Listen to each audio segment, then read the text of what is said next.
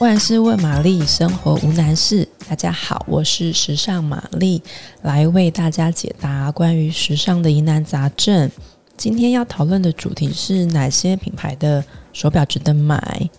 然后买精品表需要准备多少的预算？我觉得呢，不管你是刚开始接触高级表、精品表的新手，或者是已经小有概念的人，老实说，包括我自己。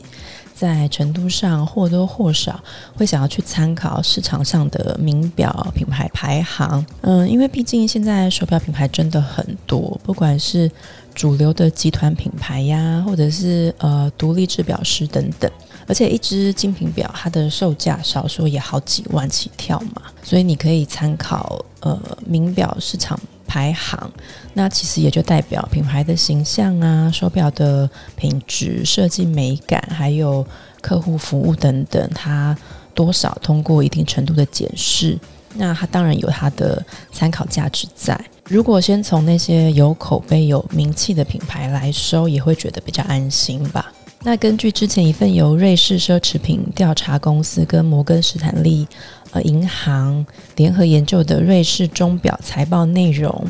它是针对去年的呃股市观察跟瑞士钟表工业统计的出口数据等等的资料来分析，再做出统整。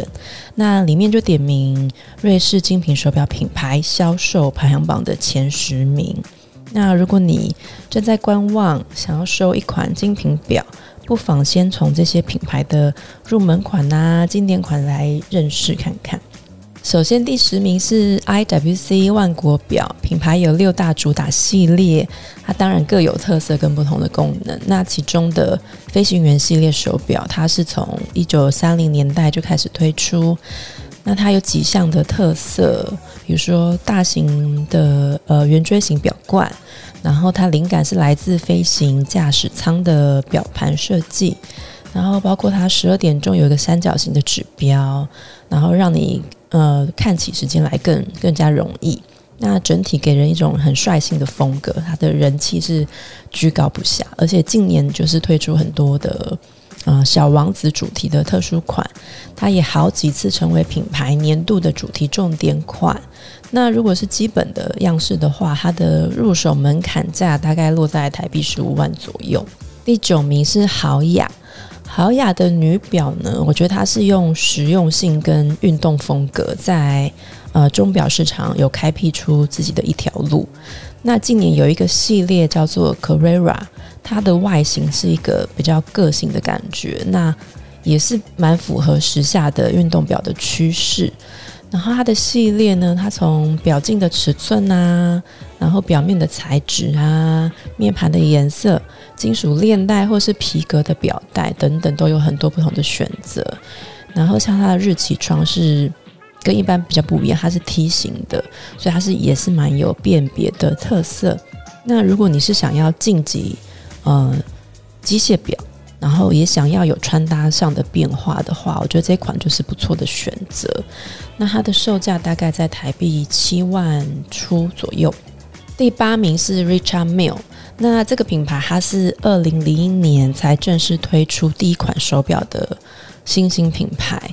那它是充满着高科技，然后机械感。那这个背后呢，你可以观察到品牌，它就是锁定金字塔顶端客群的定位。那品牌入门的手表售价呢，大概是两百万到三百万起跳。大家如果喜欢这样的风格的话，还是先衡量自己的财力哦。第七名是 AP 爱彼表。那讲到 AP，你就会直接联想到皇家橡树系列手表。这个系列呢，它从一九七零年代就推出。那它的八角形表壳，还有刻意外显的那个表圈的螺丝，然后表盘上的方格饰纹，整个感觉就是很有个性，然后运动风格很强烈。那基本款的功能跟材质大概是台币四十万左右起跳。第六名是天梭，那天梭它其实是一个蛮实在的品牌，那也很年轻化。它的设计风格非常的多元，从比较都会、比较知性感的 dress watch，或者是运动表，或者是偏向手环啊、手链啊，比较饰品感的手表都有。那售价当然也是蛮亲民的，大概两万出头就可以找到一款品质有口碑的日常穿戴的机械表。第五名是百达翡丽，那收一只大家称它手表之王的百达翡丽，可能是每个手表爱好者的目标之一哦。那大致上来说，PP 款基本功能的机械表，它的要价大概在台币六十万左右。那如果你要说售价上最好入手，然后又是经典款的话，你可以参考，呃，有一款是今年上市的 Twenty Four 系列中型尺寸的石英表，那它的售价在四十三万左右。那这个系列它其实也很有意思，因为它最早在一九九九年推出，那个时候是长方形的造型，那它的细节做工是很顺畅的，那个线条非常顺畅，然后你戴起来它非常的贴手，然后